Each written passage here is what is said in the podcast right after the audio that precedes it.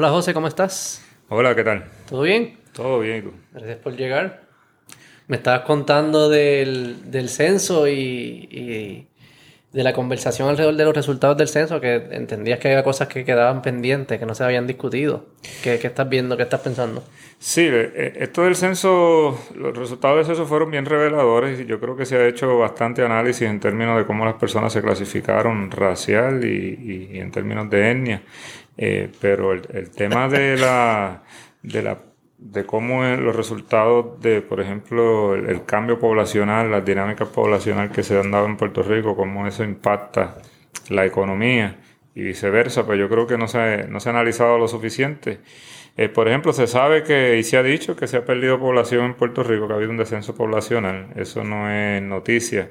Lo que sí es noticia es que hay municipios que han perdido mucho más población que otras. Por ejemplo, en el caso de Guánica, perdió 29% de su población de, de, 2010 a 2020. 29%. 29%. Casi una de cada tres personas que vivía en Guánica en el 2010 ya no está. Imagino que los que se, los que se fueron son más jóvenes también. O sea, que no es que piel, no es across the board, es una cierta población la que se tiende ahí. Correcto, y, y sobre todo en el, en el, contexto de los terremotos, muchas personas jóvenes eh, con hijos, eh, esas, las escuelas destrozadas, pues no tienen otra opción que partir y ya las personas más mayores pues se les hace muy difícil volver a, a echar raíces en otro municipio o, o en otro país.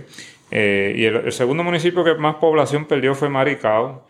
Luego está Loíza, Yabucoa, Guayama, Arroyo y luego pues viene Yauco, que fue otro municipio también impactado por los, por los terremotos. Y por otro lado, los municipios que menos población perdieron fueron eh, municipios como Rincón, Culebra, eh, Dorado, que son municipios pues que ha habido mucha discusión en términos de si han sido gentrificados o no. ¿Y, esos ganaron población o fueron los menos que nadie ganó población? Nadie ganó población. Rincón perdió negativo punto ciento, o sea, prácticamente yo creo que eso está dentro del margen de error. Realmente la población de Rincón se mantuvo ahí estable. Eh, no sabemos si fue que se fueron algunos y entraron otros o se quedaron, digo, obviamente no se quedaron todos, siempre pasa eso, pero no sabemos esa proporción, ¿no? Exacto. Si fue que se quedaron, se quedó la gente allí o eh, entraron y salieron. Eso es parte del análisis que hay que hacer de estas personas que, que viven allí. Eh, ¿Cuántos de ellos son, han venido de, del exterior y cuántos no? Lo que pasa es que en el caso del censo poblacional solamente son 10 preguntas que le preguntan edad, eh, cuántas personas viven, el sexo, eh, categorías no raciales, y no nos permite entrar a ese nivel de detalle, pero sí la otra encuesta sobre la comunidad que hace el negociado del censo sí tiene otras preguntas que entonces uno pudiese indagar y ver qué es lo que está eh, sucediendo. Y los otros municipios que perdieron poca población fueron los municipios de la zona montañosa como Naranjito, Barranquita, Aybonito.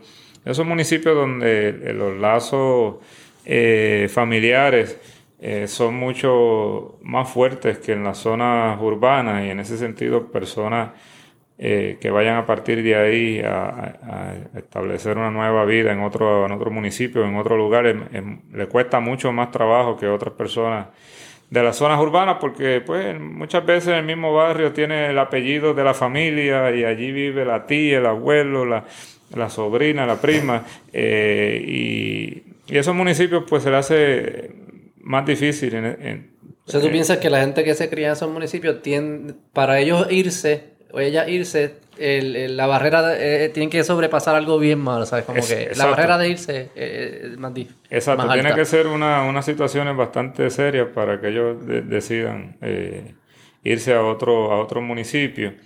Eh, y el, el, el, tema también de, de, de, que nadie la pegó, el, el censo poblacional encontró 3.286.000 personas en Puerto Rico y el plan fiscal eh, certificado por la Junta de Control Fiscal eh, hace eh, el penúltimo, no el último que salió ahora después del plan de ajuste, había pronosticado que en Puerto Rico iban a haber en el 2020 3.03 millones, o sea que... 200.000 personas. 253.000 personas menos pronosticaban que iba a haber. Eh, y bueno, eso... Cuando un... ellos hacen esas proyecciones, ellos ponen margen de error. Sí, pone margen de error y esto es el, el, Realmente uno dice la Junta de Control Fiscal, esto es la compañía McKinsey, que es la que ha llevado la voz cantante en la asesoría y en la, y en, y en la construcción de los planes fiscales. Eh, y han... yo creo que el margen de error de ellos es bastante amplio porque se han equivocado en la población, en las proyecciones económicas. Pero es que, ¿quién se atreve? ¿Sabes? Eh, profesor, ¿sabes? Piensa eh, hace tres años. Antes de, antes de, hace cinco años, antes de Trump, que te digan, vamos a predecir lo que va a pasar en los próximos cinco años. Es una loquera, para mí es una loquera pensar que es posible predecir estas cosas. Obviamente tú tienes que hacer modelos y le pones márgenes de error, pero tienes que entrar de, saber de entrada que vas a fallar, pero a lo loco. Mira lo que ha pasado en los últimos años, es ridículo. No, y eso es, eh, eso que tú dices es incluso más eh, tangente luego del huracán María, porque antes del huracán María, de hecho tengo una gráfica aquí que la migración anual, migración, emigración neta, porque todos los años salen de Puerto Rico para Estados Unidos, también vienen algunas personas de Estados Unidos para Puerto Rico, como yo, que regresé en el 2013, pero, la, pero salen más de los que entran. Eh, en esos términos netos, pues iba fluctuando entre los 53 mil y los 78 mil al año. Eh, pero luego viene el huracán María y tuvimos la, la inmigración neta más grande de, de toda la... Eh, de, muchas décadas. 123 mil personas emigraron en términos netos en ese año. Después de María. Después de María. Eh, y, y, lo curioso es que en el 2019 pues hay una inmigración de retorno, que eso no se veía aquí en Puerto Rico desde los años 80. Llegaron 7.700 personas más de las que salieron. ¿A un año que entraron más de lo que se fueron? Sí, eso fue en el año 2019. Y, y bueno, el que está haciendo estas, estas, e, e, estos pronósticos, pues dice, wow, entonces en el 2020, ¿qué van a hacer? ¿Van a venir? ¿Van a regresar? ¿Que se van a ir? ¿Qué es lo que está pasando aquí? Y, por eso, como tú dices, es bien difícil eh, hacer predicciones. El problema es que hacen estas predicciones y con eso, pues, reestructuran la deuda, con eso toman decisiones en términos de cuántas escuelas tienen que haber eh, entre otros gastos del gobierno. Y yo creo que, ahí tienen que haber un poquito más de humildad y decir, mira, esto está escrito en, en arena eh, y no en piedra. Porque eh, pensar, porque pensar que, que la, la cantidad de gente que se va a mudar el año que viene tiene alguna relación a la cantidad que se mudó el año pasado es eso es absurdo. O la gente no toma decisiones así. Al final, estos son un montón de gente tomando decisiones individuales a base de sus condiciones, oportunidades, realidades de familia, salud, mil cosas que no tienen nada que ver con lo que pasó el año pasado. Quizás tú puedes decir, no, es que están pasando unos eventos que son multianuales y esos eventos sí tienen implicaciones y eso lo puedes modelar pero también no están modelando que van a entrar eventos nuevos como un virus mundial, como un presidente loco, como oportunidades de trabajo en otros lugares que tú ni sabías. Ah, ahora Georgia recluta en Puerto Rico, ni, ni tú sabías y se van a ir para allá.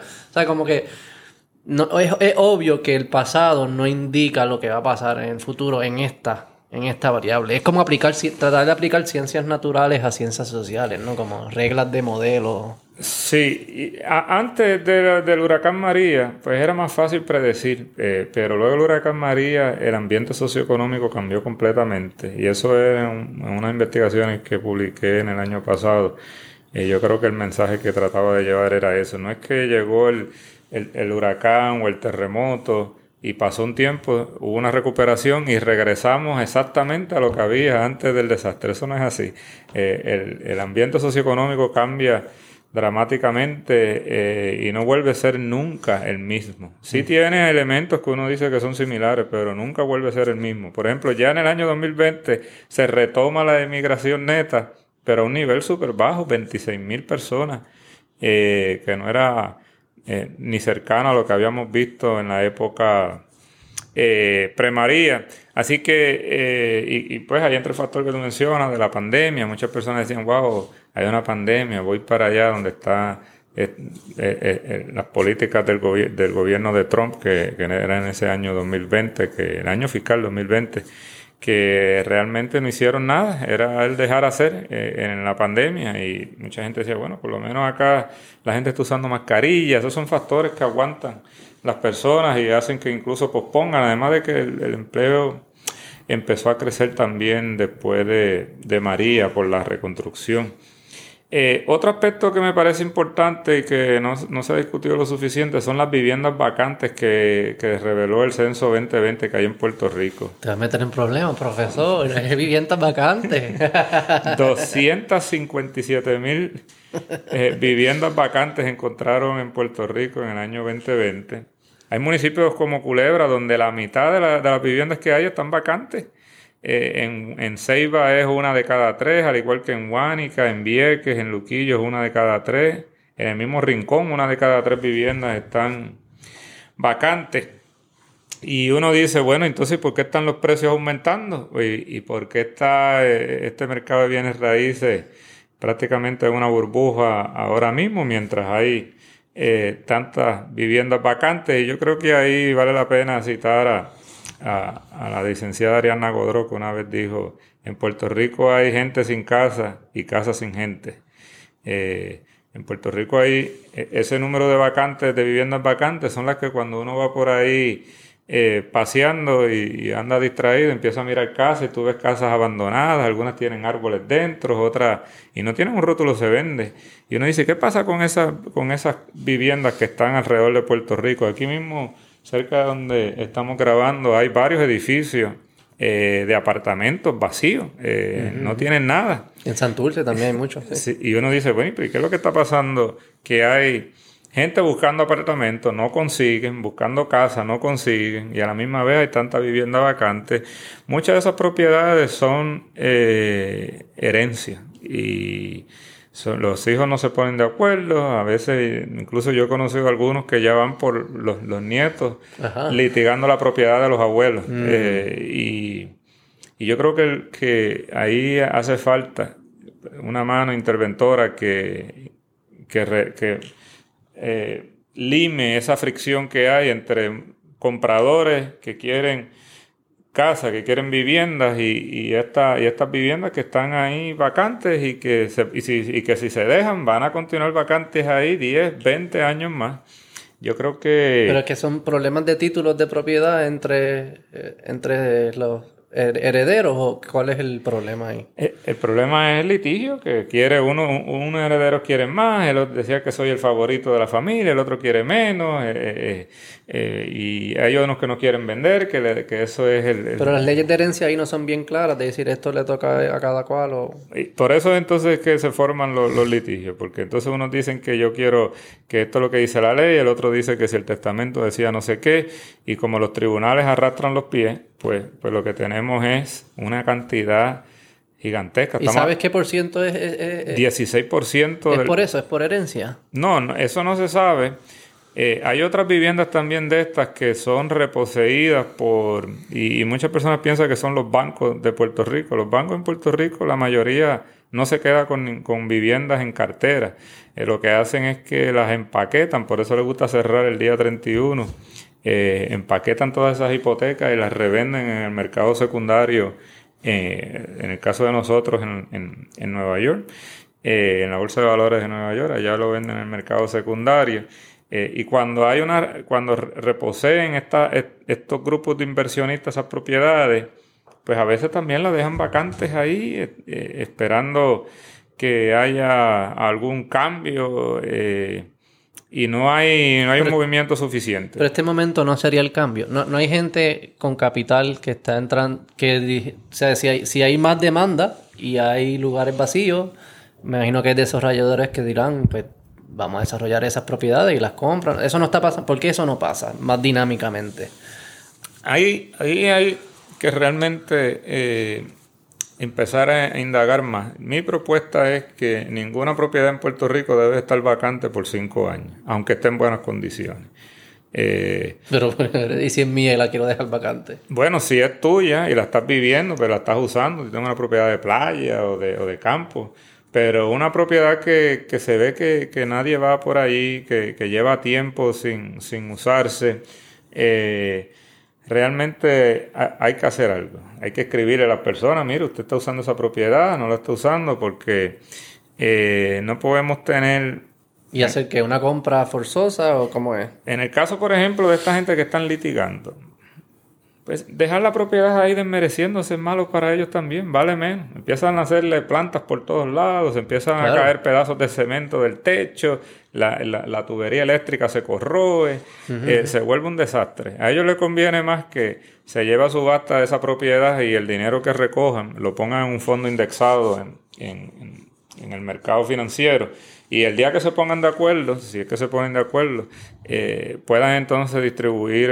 e, esos fondos y mientras tanto esa propiedad entra al inventario de vivienda de, Puerto Rico. Ahora mismo lo único que hay es la ley de estorbo público, que si hay una, una, propiedad eh, que está abandonada en, en, una comunidad, pues llaman al municipio, el municipio viene, hace unas gestiones eh, pero muchas veces lo que hacen estos, estos herederos es que van y, le dan una, pintura al frente de la casa y clavan cuatro paneles eh, donde sacaron las ventanas y ya. Y ya no es estorbo público, pero sigue siendo. pero tú crees que alguien, que el Estado me debe obligar a mí a vender si aunque yo no quiera vender y no la quiero mantener. Por, eh, no, no sé. ¿Por, ¿Por qué? Sí, ¿por qué te sientes cómodo que el Estado me diga no? Beto, o, la vives, o la pintas, o la vendes. Porque no, no me... Bueno, es que... ¿Qué principio estás protegiendo ahí? Eh, Porque eh, estás violando otros principios. Aquí hay una ley de expropiación eh, y dice que cuando hay un interés público, pues hay que expropiar. y se define bien interés público, porque eso es ahí que me, da miedo. Y, el interés público, el interés público es que haya viviendas en Puerto Rico, porque de otra forma, pues eh, Pero nadie está impidiendo que se construya nueva vivienda. O si sí, pues hay que, hay que, hay que asegurarnos que eso no suceda, ¿no? Entiendo que eh, el, Estado también crea unas reglas que hacen que el desarrollo sea más difícil, ¿no? Estas reglas de, de, construcciones, de cuán altos pueden ser los edificios, cuántos parkings tienen que haber. Son reglas también arbitrarias que impiden el desarrollo, ¿no? Sí, lo que pasa es que si tenemos una perspectiva de desarrollo sustentable, ya hay unas áreas que están impactadas. Eh, tenemos unas viviendas que ya están impactadas en zonas urbanas, incluso hay, en el caso, por ejemplo, aquí de Santurce, eh, al igual que en otras zonas urbanas, eh, si uno es una persona de, cierta edad, pues uno no puede irse allá a una propiedad que están construyendo por allá en, una urbanización que abrieron en, en Gurabo, porque yo no tengo vehículo para llegar hasta allá. Eh, y yo tengo que llegar a mis citas médicas, tengo que estar cerca de, la guaguama, tengo que estar cerca de otras cosas. Además de que hay también eh, incluso negocios, comerciantes que le interesa. Aquí mismo hay un restaurante aquí en Santurce que quiere expandirse y está al lado, y no voy a decir el nombre para darle la proporción, y al lado hay una de estas propiedades baldías que lo que tiene es un árbol allá adentro. Eh, pues radica estorbo público, viene, le, le dan una, una, una pinturita y mientras tanto eh, eh, está haciendo un, impedimento esa propiedad baldía para el desarrollo económico de esa Pero ese restaurante ofreció comprar la propiedad o no? Sí. Y no quieren venderse. No, no, porque no se ponen de acuerdo. Entonces dicen, pues, como no hemos puesto de acuerdo, pues tampoco queremos que el, municipio nos expropie, pues, pues, vamos a, darle esta pintura y contratar. Pero si a mí me gusta mi casa con un árbol en el medio y nunca ¿Entiendes? ¿Por qué, por qué tú, por qué se sienten tan cómodos imponerme el, los valores de los demás de no por el interés público. Cuando, mira, es que a mí me gusta, esa es mi propiedad y así es que yo la quiero, ¿entiendes? Es, pues, que no la está usando. Pero es, mía, ¿no? Eh, eh, sí, no, ahí, ahí entra, ¿verdad? Este, la, la, cuestión esta libertaria de decir, no, yo pues, pero realmente cuando hay una, el desarrollo hay que planificar. Y ahora mismo pues no está funcionando, porque ahora mismo hay, hay viviendas que se está haciendo nuevas, eh, lo que pasa es que los precios realmente no son asequibles, eh, ni tampoco son en lugares que son asequibles. Además de que... Pero tú crees que el Estado tiene, eh, tiene una obligación de, de, de garantizarte una vivienda donde tú quieres vivir. Es un derecho humano la vivienda, ahora que lo mencionas. Es un derecho humano la vivienda. ¿Qué significa que sea un derecho? ¿Qué significa que la vivienda sea un derecho? en tu opinión, ¿qué significa? Un derecho humano no es mi opinión, eso está definido. No, no, no. en, las, Naciones, las Naciones Unidas lo emitió hace muchos años. son otras personas también. multilateralmente y lo firmaron la mayoría de los países. ¿Pero qué eh, significa que sea un derecho? ¿Significa que, que, que, que, vivas donde tú quieres vivir o significa que existe una casa. ¿Qué, qué es lo que significa? De hecho, también es uno de los desarrollos, de los objetivos de desarrollo sostenible de, de que son la ODS, que tampoco aquí eso no, nada de eso se discute. Los objetivos de desarrollo sostenible lo definieron multilateralmente las Naciones Unidas recientemente. Y entre ellos está el acceso a una vivienda asequible. Eh, no es en el lugar que necesariamente que yo quiera, que vendría siendo el concepto libertario, de que a mí me gusta esa casa, yo no estoy haciendo nada con ella, está en medio con un árbol, pero eh, sí, sí, sí, sí la quiero dejar. Un árbol bonito, no, quizás es un buen árbol que tira fruto. Sí, sí, sí, la quiero, pero la quiero dejar ahí, aunque la, aunque se necesite para el desarrollo, para el desarrollo de la comunidad. Eh, pero es un derecho, es un derecho que tenemos eh, y es un objetivo de desarrollo sostenible. y bueno, dejarlo así baldío, pues realmente no no, no obra en el, en, el, en, el, en, el, en el interés público y voy más lejos. La mayoría de esas propiedades también tienen deuda con el, con el crimen. Ah, claro, eh, pues eso sí, eso es distinto. eso es distinto. Y entonces no, la, no, no, las pagan y ahora mismo lo que va a hacer, la forma del gobierno de acercarse a esto es vendiendo la cartera de deuda del crimen. Le dice a... y, la va a vender a 25%. O sea, de, cada dólar en deuda que tienen las personas. Pégate un poco el micrófono. Le van, a, le, van a dar, le van a dar 25 centavos el inversionista que va a comprar la deuda. Y ese va a exigir la propiedad completa. Y la va. O sea, que, que algo va a ocurrir con esa propiedad que está allí baldía, que no se está usando. No es que, que simplemente pues se va a quedar sin, no, no, digo sin usarse. Y, y bueno, y, a mí me sorprende porque entonces ahora mismo hay mucha oposición de gente diciendo, no, porque este, hay que derogar la ley 22 porque esta gente son los culpables de que ahora yo no tenga vivienda. O hay que eh, eh, prohibir los Airbnb porque los Airbnb son... No, no es que hay, es que hay un, eso es un problema de la demanda, pero también hay un problema de la oferta. La oferta está limitada por estas propiedades que están vacantes y que no hay voluntad para hacer nada con ellas. ok, estoy alineado contigo, que el, el problema parece ser uno de oferta. No sé si solamente lo de la vacante, sí entiendo eso y fuese interesante entender de esas vacantes porque que, cuál es la razón por la cual están vacantes y quizás hay, distintas estrategias para eso. Pero creo, creo que también no se está hablando mucho de eh, la, capacidad de desarrollarnos. si hay reglas que son arbitrarias, arbitrarias en el sentido de cuántos parking tienen que haber o el, tamaño del edificio porque bloquea la vista del otro. Hay que entender qué, qué reglas hay que están impidiendo nuevos desarrollos que ayudarían a la oferta y entender si esas reglas algunas son válidas y algunas no son válidas. Y las que no son válidas hay que sacarlas del medio. Bueno, que realmente la construcción nueva, si yo soy desarrollador, y de hecho yo trabajé en, construcción varios años antes de, meterme a economista, realmente lo que es rentable es hacer propiedades de, para la, de, sobre los 300 mil dólares porque le sacas más.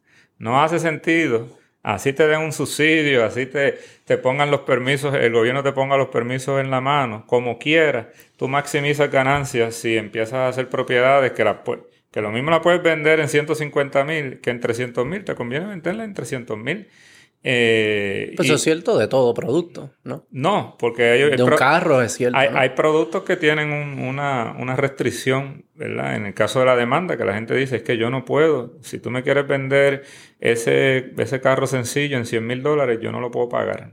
Pero en el caso de las propiedades, como hay tanta demanda, pues tú, tú dices, es que me conviene no vendérselo al, al, grupo de personas de clase media trabajadora que están buscando y vendérselo a más a clase media alta o a clase alta. Eh, Pero eso no crearía nuevos desarrolladores, entrarían nuevos desarrolladores a decir, no, yo voy a atacar ese mercado que nadie está atendiendo.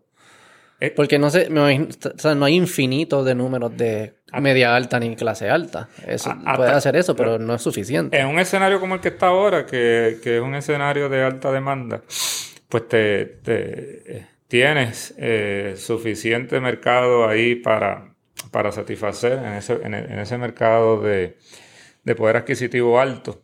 Eh, y vuelvo y digo, además, de, en, un, en, una, en, un, en, un, mapa de desarrollo sostenible, no hace sentido eh, estar expandiendo la huella humana eh, en una isla tan pequeña cuando tienes tanto impacto ya hecho, y, pero no se está haciendo nada con Pero si construyes para arriba, la huella es distinta, ¿no? Es que también hay propiedades de estas que están... Sí, para arriba, sí, para, sí. para arriba y no, y, no, y no pasa nada con ellas. Ahora mismo uno va a los cascos urbanos, por ejemplo, el casco urbano de Caguas, eh, uno camina por ahí de noche y, y eso da miedo porque eh, hay muy poca eh, actividad, entre otras, y, y algo pues hay que hacer con, con estas eh, propiedades que no se está... Y, y, y, y, en el área agrícola también hay muchos terrenos. Aquí hay personas que dicen, ¿por qué hay esos terrenos por ahí en, en el Valle de Laja y no lo están construyendo? Es que esos estos puertorriqueños son vagos, que no les gusta construir.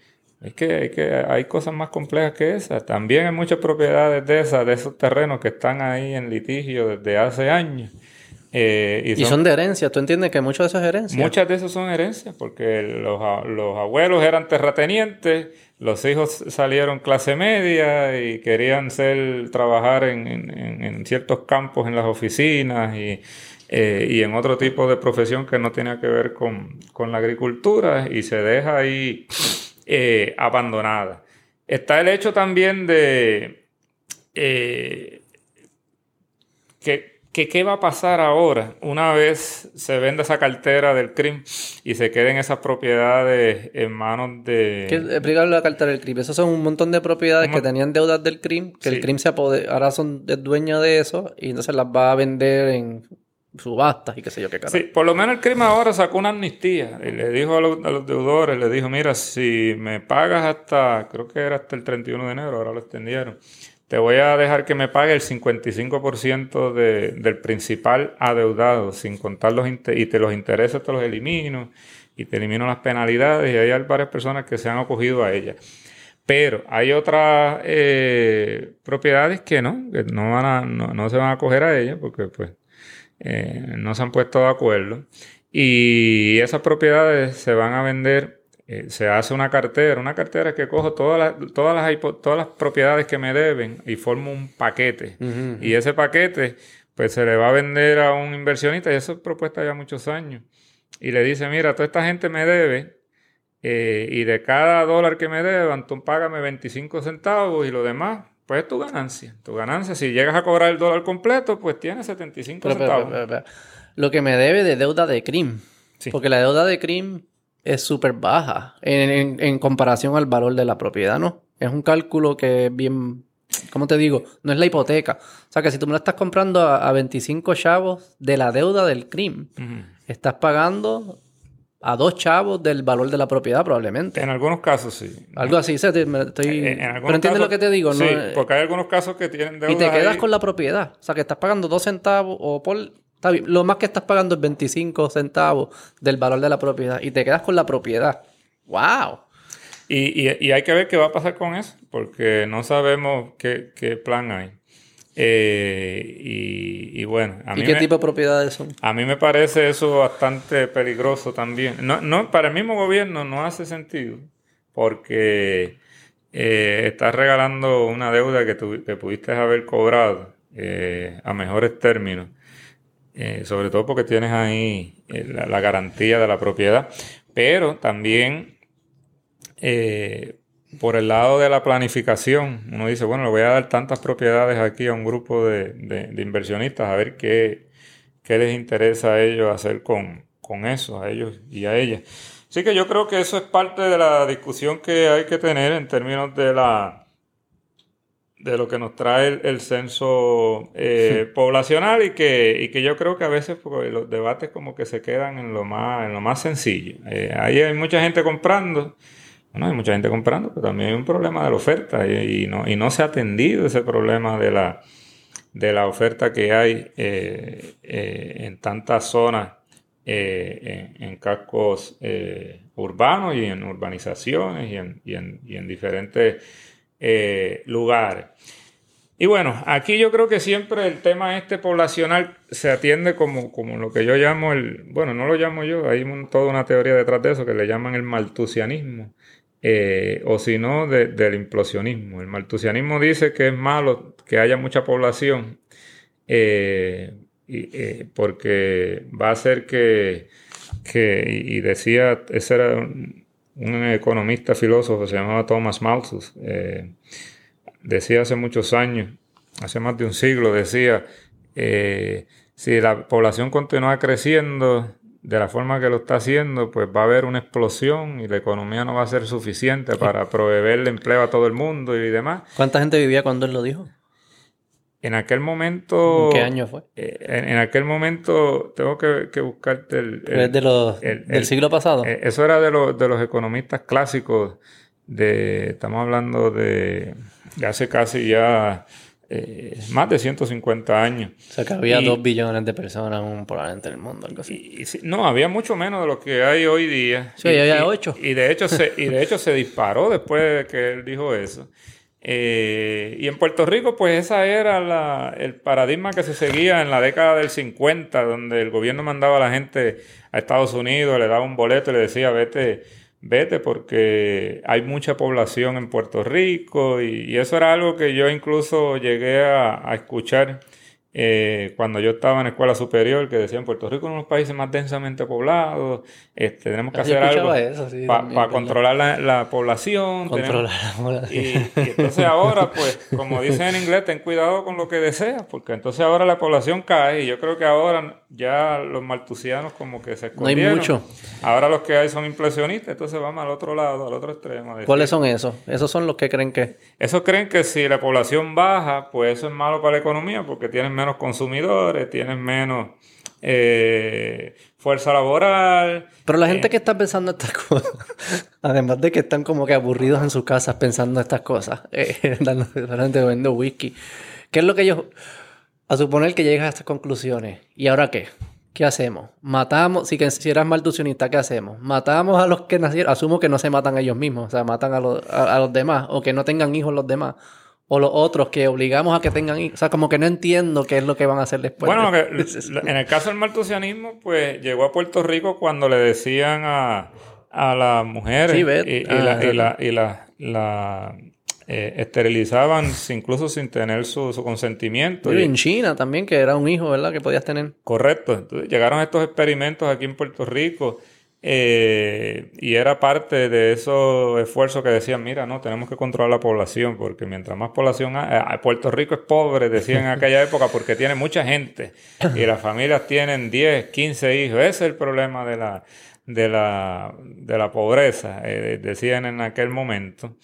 Eh, y ahora, pues ahora es al revés. Ahora la economía está cayendo porque tenemos poca población, la población está cayendo. Qué chicha. Bueno, le dan incentivos por hijos y eso también. Y yo creo que, que hay, tanto en el, cuando la, población está aumentando como cuando va disminuyendo, hay ventajas y desventajas. Yo no creo que tenemos que estar... Ni bien y mal.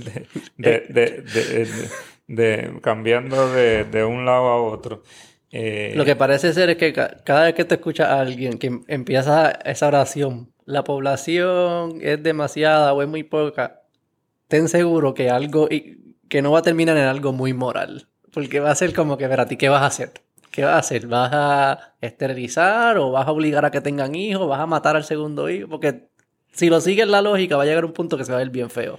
Claro, yo, yo creo que eh, esa decisión de, de tener hijos o de emigrar, que son factores que, afectan la cantidad de población que hay, es una, es una decisión que se toma eh, endógenamente eh, y yo no creo que, necesariamente la decisión que tomen las personas son decisiones equivocadas. Eh, porque, por ejemplo, en el caso de, de Puerto Rico, si nosotros llegásemos a tener más población en, Puerto Rico eh, y, tuviésemos, eh, si cada familia en Puerto Rico tuviese 5 o 10 hijos, pues ahí vamos a tener más gastos en términos de, lo que el gobierno tiene que, gastar en el medio de una economía que, que, cayó. O sea, la tasa de desempleo hubiese sido más alta, la pobreza hubiese sido eh, más alta. Muchas personas deciden tener menos hijos precisamente porque las condiciones socioeconómicas no son las mejores. Pero también tuviésemos más mente. Más mentes que pudiesen construir cosas nuevas, innovadores y lo que fuera. Si, si tuviésemos la capacidad de desarrollar esas mentes y que, y que añadan, pues se hacen más mentes, ¿no? Ah, ah, ah, ya, tú, ya tú pusiste la condición. Si tuviésemos la... la, la porque, porque un ambiente... Pero existe la capacidad, lugares lo hacen. O sea, no, no, es que sea imposible hacerlo. Sí. No, es- no hemos demostrado aquí que lo, lo hacemos y estoy contigo, Pa- pero... para eso hace falta- yo espero que podamos tener la esperanza que podemos lograrlo, ¿no? Pues si no, no lo... Si de acuerdo no tuviese... No tengas hijos si pensamos que es imposible hacerlo. Sí, no, Eh, yo creo que, cuando las personas deciden tener muchos hijos, pues eh, están viendo que hay unas condiciones que son favorables a eso. Y cuando deciden tener menos hijos, pues también están viendo unas condiciones que son menos favorables a tener eh, más hijos. Y yo lo que creo que, que lo que hay que ver cómo, si, si en vez de ir detrás de la consigna de tengan hijos, tengan hijos, No, tengan no. hijos, o no tengan hijos, no tengan hijos, pues mira, mejor enfócate en, en mejorarle las condiciones socioeconómicas para, que pa- para que esa decisión que va a ser racional salga endógenamente y no salga Claro. a través de, de prédicas morales, sino salga a través de decir, mira, eh, antes eh, yo tenía que enviar, si yo quería que mis hijos tuvieran una buena educación, pues tenía que enviarlo a un colegio, pero ahora se ha mejorado tanto este departamento de educación que ahora es un, es un éxito, ahora yo no tengo que enviar, ahora no hace falta, ya casi nadie está enviando a sus hijos a colegio, ahora el, el departamento de educación es tan competitivo como lo es o lo puede ser un colegio, así que ahora eh, pues ahora sí puedo tener otro hijo porque ahora pues el gasto de educación, que es uno de los gastos principales, me bajó. Eh, pero mientras sea lo contrario, que la tendencia, por ejemplo, en el aprovechamiento académico en las escuelas públicas ha ido, ido, eh, decayendo en los últimos, en los últimos años, incluso antes de, antes de María, eh, ha ido a la baja. Pues uno dice, bueno, pues, pues ahora, antes yo pensaba enviarlo, pero ahora me cuesta más. Y, y esos son el tipo de, de políticas que yo entiendo que hay que perseguir eh, cuando se analiza esto. Eh, además de que, nuevamente, hay ventajas y desventajas. ¿Tú crees que es posible transformar el Departamento de Educación? Como que lo que existe hoy en día, entrar y transformarlo, o hay que crear algo paralelo, parece que compita. O sea, ¿cómo, cómo, cómo tú- cómo llegamos ahí?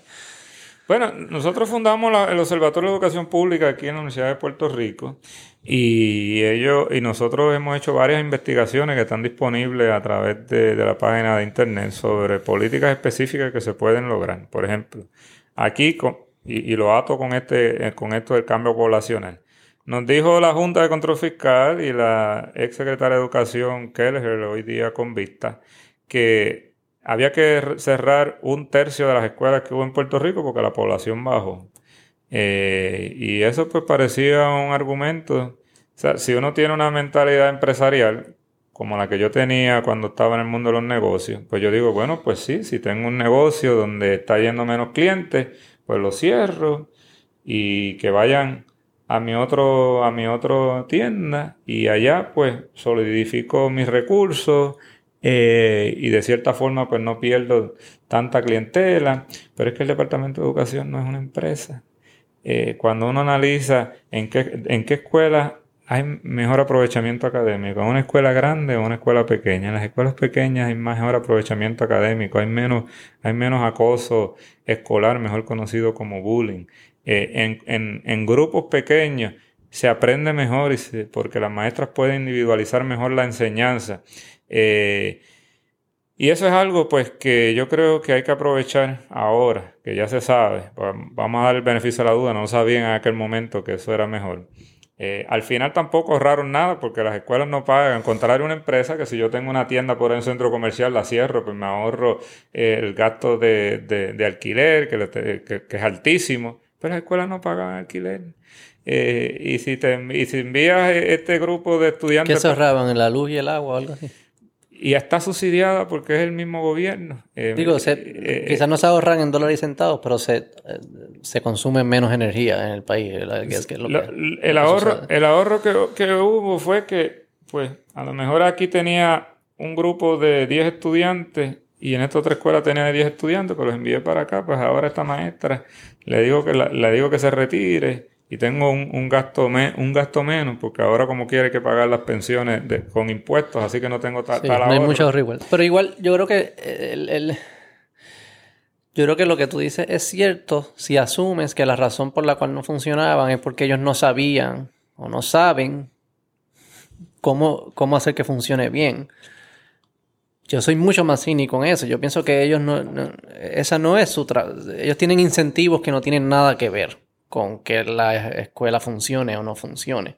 Y toman decisiones a base de esos otros incentivos de poder, de política, y no a base de lo que funciona en la educación. Y por más que yo les siga dando información, mejor información y estudios de que escuelas pequeñas son mejores que grandes, de que este sistema es mejor que el otro, ellos no van a tomar decisiones distintas porque esa no era la razón por la cual están tomando la decisión incorrecta, lo que parecería ser la incorrecta. ¿Entiendes lo que te digo? Sí, no, y aquí ha habido ya por muchos años eh, muchos grupos eh, que abogan por los estudiantes y por la educación pública, que se establezcan secretarios y secretarias de educación que no coincidan con el ciclo electoral, ya sea seis años, ya sea diez años, precisamente para eso, para sacar despolitizar el sistema.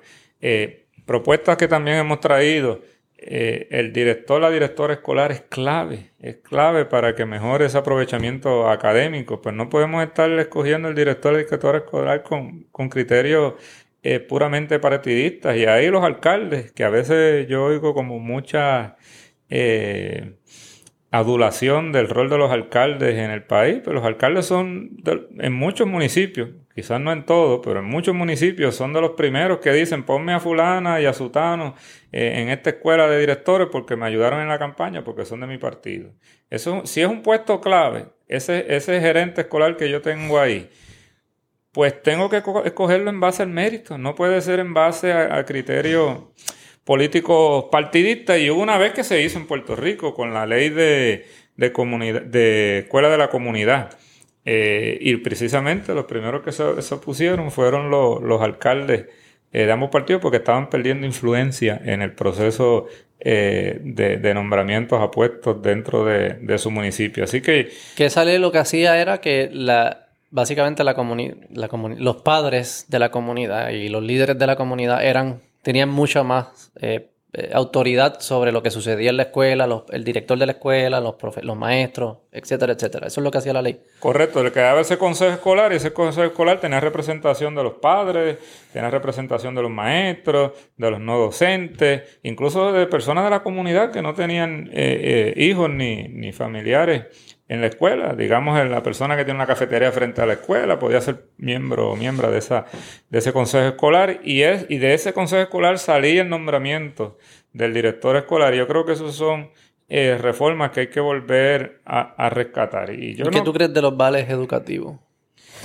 Bueno, hasta el momento, y también se hizo un estudio sobre eso en el Observatorio de Educación Pública, al momento eh, hay muy pocos vales educativos. Pero que sea todo, o sea, decir, eh, que no sea algunos, que todo el mundo tenga un vale educativo.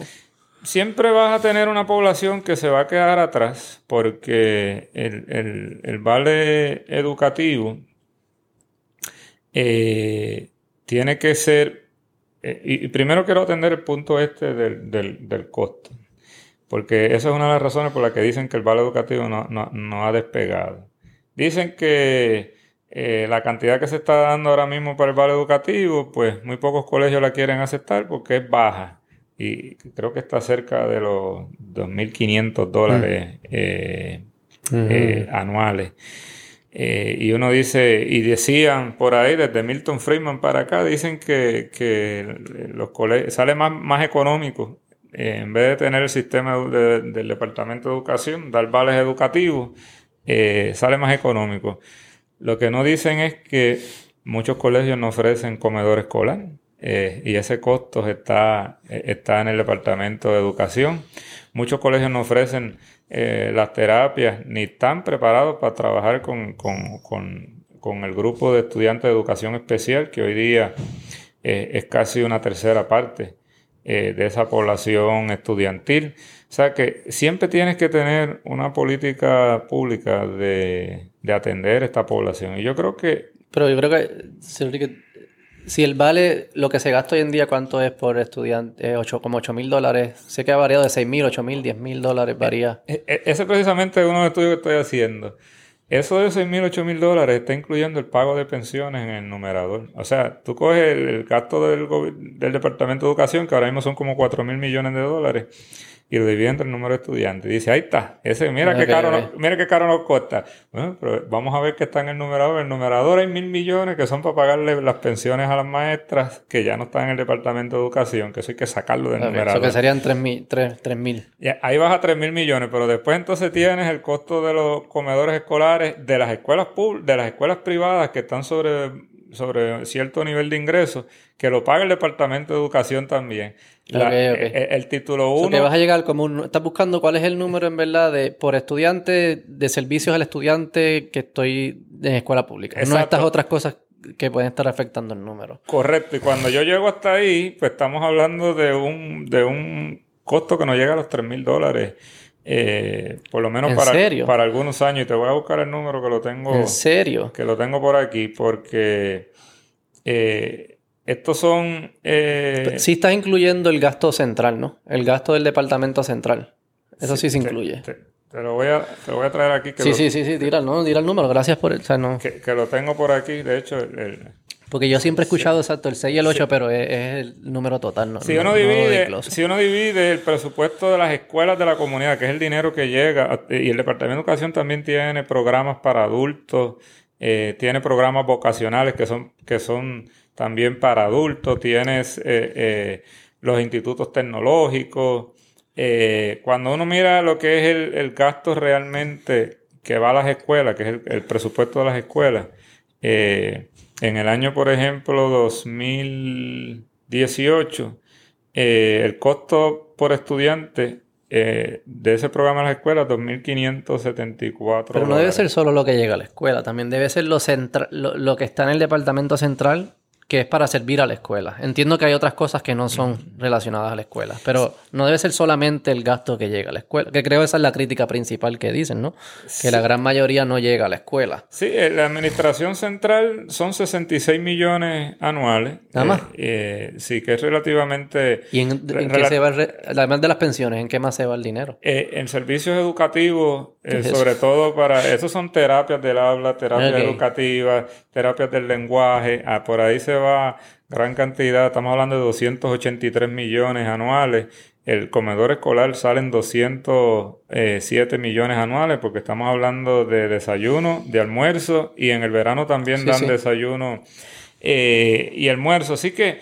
eh, Realmente decir que esos 2.574 dólares, eh, eh, en el- que eso es lo que no quiere aceptar muchos colegios, porque la cantidad del vale educativo está más o menos por ahí, pues realmente yo no estoy seguro que los vales educativos nos vaya a costar menos. Y también que vayas a atender a todas estas poblaciones que, que se atienden ahora mismo en el... Yo lo diría tan- tanto para que cu- cueste menos, yo diría más para darle el, el- el poder de decisión a las personas que podemos presumir más quieren que ese niño se desarrolle. ¿verdad? Más, tiene el incentivo más cercano lo tiene el padre y la madre. El 90%, el 95% de los casos. Sabemos que pues, mala, mala suerte. Hay padres y madres que no les importa. Pero la gran mayoría tomar, creo que les importan sus hijos más de lo que le importa a un, a un burócrata. No porque el burócrata sea mala persona, pero es que no, no es lo mismo. O sea, yo, tú amas a tus, tú tienes, tienes hijos. Sí, eso Tú amas estaba... a tus hijos más que yo amo a tus hijos. Eh. Eso es obvio. Y yo amo a mis hijos más de lo que tú amas a mis hijos. Y no es que tú eras mala persona ni yo soy mala persona. Eso es... eh, Eh, y, y lo mismo pudiera yo decir de, de los... Mis hijos van a colegio los dos.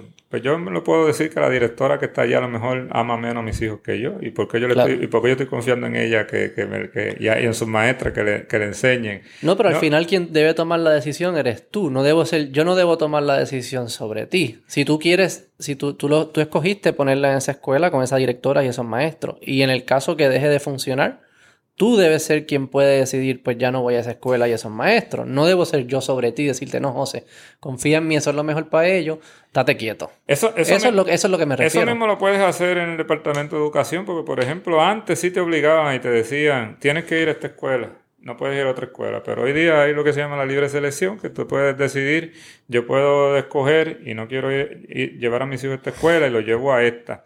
Eh, y de hecho... Pero esas otras, los que operan esa otra escuela, digamos que algunas de esas son Montessori, por decir un, ejemplo, que son unas que sé que a muchos padres les interesa. Esas tienen waiting list, hay listas de espera. Entonces, las personas que operan esa Montessori no tienen la misma eh, eh, facilidad como para crear otras escuelas para atender esas esa nueva demanda. Porque para que surjan nuevos proyectos depende de toda la burocracia del departamento y lo que fuese. O sea que también hay un dinamismo en el lado de la oferta, ¿no? Que, que, que no se pueden surgir, no surgen tan fáciles estos proyectos y no no están creciendo los que la gente quiere y muriendo los que la gente no quiere, sino como que está estancado. Sí, es que, que, sí, no te entiendo perfectamente, porque es que los mercados no funcionan ninguno, ni el público ni el privado funcionan así tan tan no, no, pero no funcionan... tan eficientemente, porque por ejemplo, yo tengo para no hablarte de otra gente, yo tengo un hijo de educación especial. Mm. Para yo buscar un, un, un colegio y, y, y el factor Mm. El factor económico no es un factor que, que, estoy incluyendo, que, me afectase. Claro. Yo conseguí un buen colegio, lo matriculaba ahí. No sabe la cantidad de colegios que yo llamaba.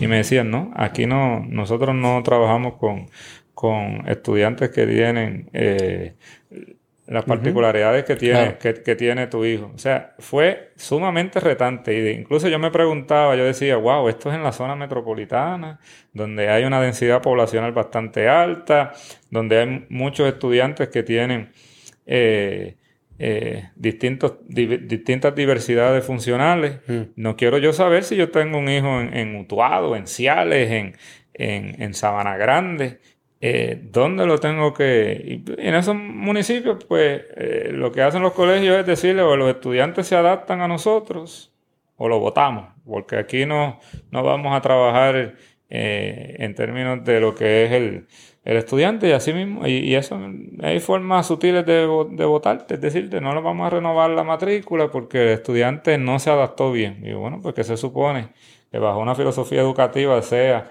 la escuela, el centro, que se adapta al estudiante, no que sea eh, al revés. Así que yo creo que eh, tienen que haber eh, reformar el departamento de educación no es una opción, es, es, una obligación, es una necesidad. Y yo creo que, que, hay formas de hacerlo. Y de hecho, si uno mira, si uno le da, se le, le da eh, hacia atrás al, al, carrito de la historia de Puerto Rico, las escuelas públicas en Puerto Rico una época que eh, el aprovechamiento académico era sumamente alto eh, y de ahí salía la inmensa mayoría de esa clase profesional que industrializó a Puerto Rico. y que trabajaba en todas estas empresas que llegaron de la década de 50, 60, 70, estudiaron en, en escuelas públicas.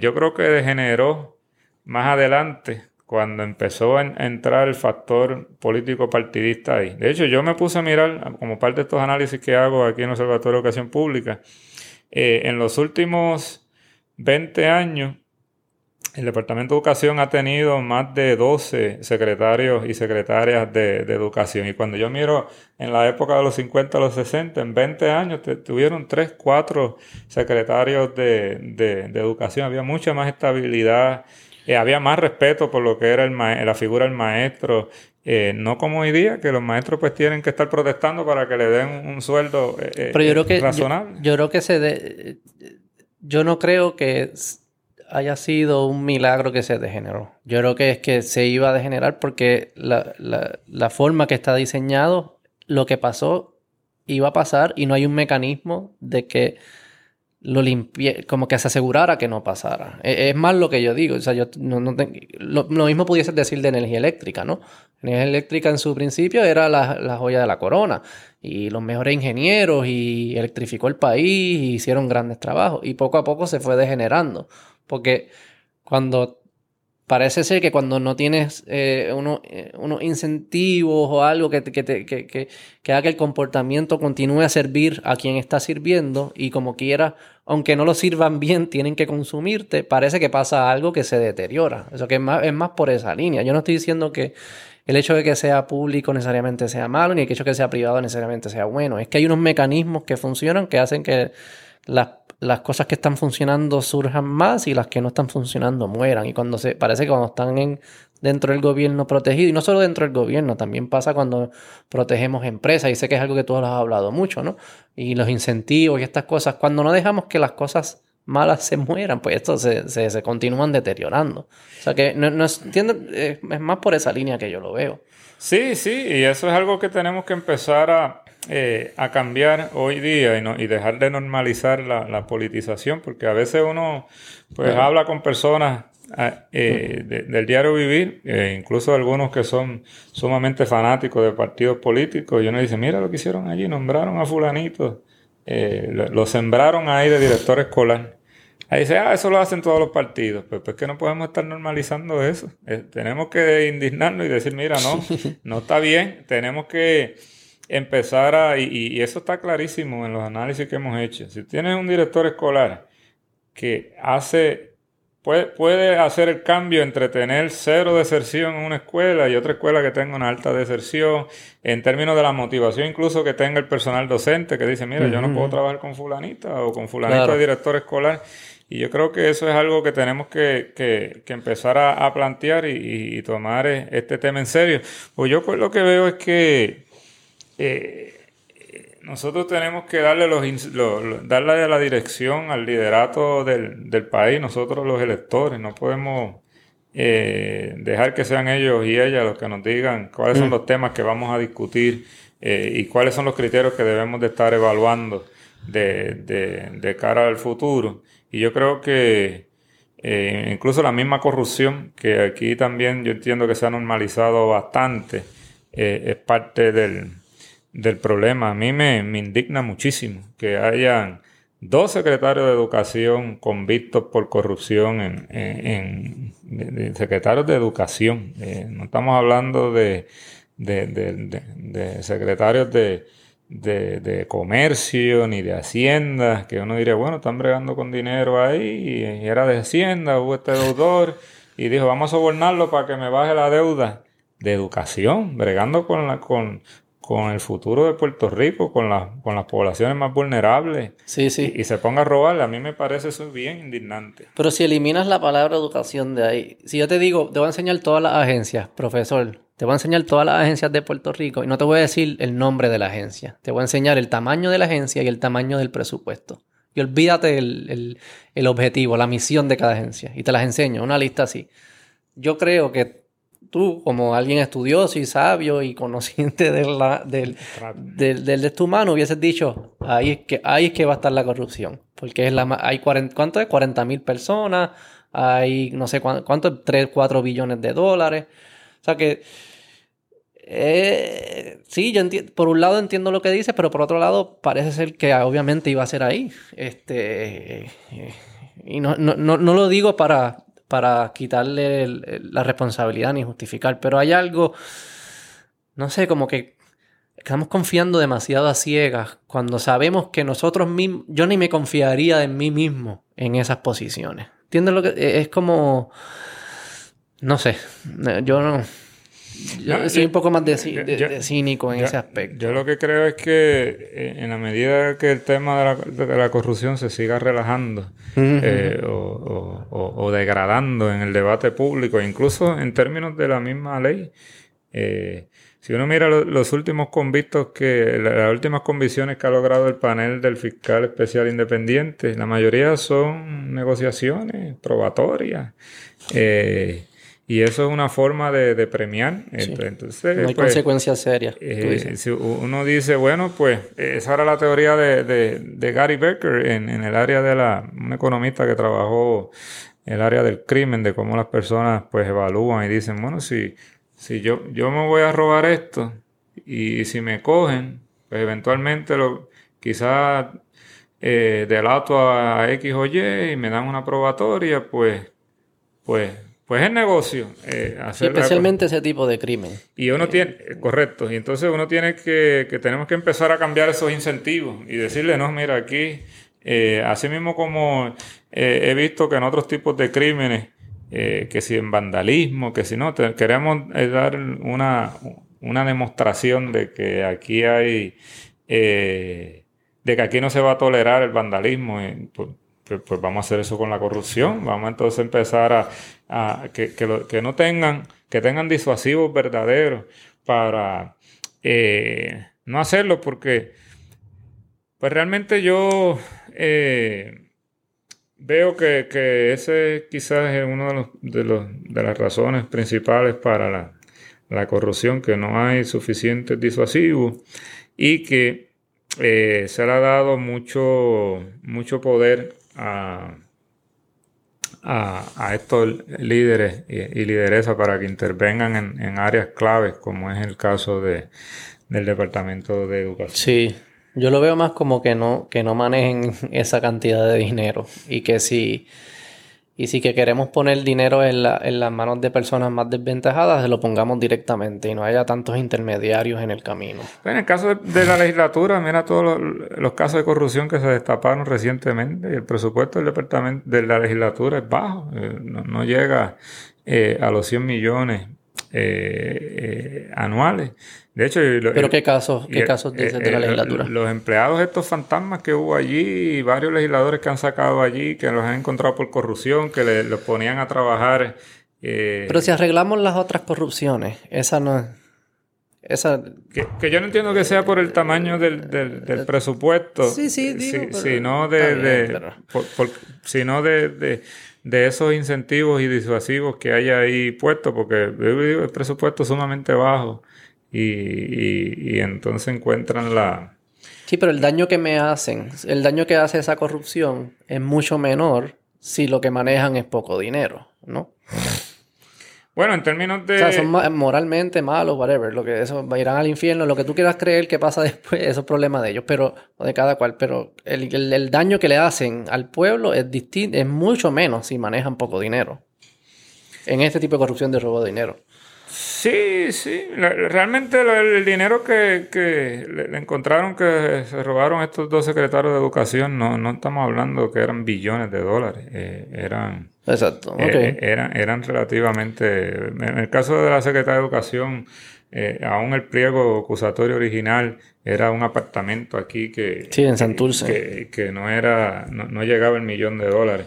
Yo, yo sí entiendo que tenemos que ver las cosas que han funcionado y no han funcionado. Yo creo que esto de pensar es de que, porque eso, eso es otro aspecto de la corrupción. Dicen, no, aquí el problema de la corrupción es que los puertorriqueños, eso está en el DNA de los puertorriqueños, ser corrupto. Ahora vamos a traer gente de Estados Unidos o de otro país para que, ¿no? Yo creo que está el DNA de todos los seres humanos del mundo. Eh, eh, Yo no creo que sea nada con la nacionalidad. Mira la empleada de FEMA también que, que, encontraron ahora con, con, esta de la, con la reconstrucción por María, que también eh, lograron una, una, convicción ahí. y era una persona que nunca había pisado la, la, una agencia del gobierno de Puerto Rico para dirigirla. Eh, así que yo creo que, tenemos que empezar a, tomar estos temas con más, con más seriedad en el debate público y menos, eh, y menos normalización, que, yo creo que es el, peligro. Yo a veces me pregunto si realmente cada vez que, acusan a alguien aquí eh, y logran una convicción, si realmente hay hay indignación. Porque después yo los veo por ahí que son ah, este, comentaristas en distintas eh, estaciones, en, distintos medios de comunicación. Y digo, pero en serio. Esas son las personas que tenemos aquí influyendo la, opinión pública. Eh, y eso pues esos son de verdad los valores que yo creo que, eso yo creo que de verdad es una crisis de valores, no, no, no, no, los otros valores que, que, hablan otros grupos por ahí. Yo creo que eso sí es una crisis de valores, que, que no... Tenemos una persona ahí que le falló el país, que lo elegimos y le, falló el país, entonces ahora lo tenemos eh, influyendo en la, en, la, en la opinión pública. Eh, este tema de, la, de lo que estamos hablando ahorita, del cambio poblacional y de las implicaciones económicas del censo, que yo entiendo que no se han eh, discutido lo, suficiente. Yo sí veo, por ejemplo, una, sí hay una desventaja del cambio poblacional, tengo menos consumidores, eh, eh, es probable que tenga menos, tenga una fuerza laboral que, que empiece a, envejecer, que sea más, más, vieja de lo que era antes, esa, esa fuerza laboral. Eh, pero también tiene parte eh, positiva. Eh, digo, también está la desventaja del cambio poblacional este, de que, que ahora tenemos en, Puerto Rico completo tenemos más, población vieja y, eso pues aumenta la carga sobre la, la, juventud y uno lo ve claramente en esto, en este problema de la deuda. Tenemos eh, 2 mil millones de pago aproximadamente de pago de pensiones que se paga con impuestos y eso va a salir con, con lo que paga pues eh, en general las personas que están en edad productiva y, eso pues es una carga. Si tuviesen más juventud, tuviesen una, una población entonces más, una, la, el grupo que está produciendo fuese mayor, pues entonces nos distribuíamos esa carga entre más personas, pero tienen menos población, pues eh, carga a, los que están en esa fuerza trabajadora. Así que yo, yo diría que esas son las desventajas más grandes. las reglas de pensiones, el, el por ejemplo, empleados que están entrando en el gobierno hoy en día, ¿sus pensiones ya son distintas a, la, como se hacía antes o todavía sigue siendo el mismo estilo de pensión? Eh, bueno, eh, los empleados que estamos activos ahora mismo en, el gobierno eh, se, se, ha movido hacia un, hacia que fuera un equivalente a un 401k. Donde sí el patrono hace una aportación, el empleado hace una aportación, eh, pero los beneficios son los que, lo que se obtenga de ese... O sea, el gobierno no te... cuando ya te retira, el gobierno no te envía un cheque como tal.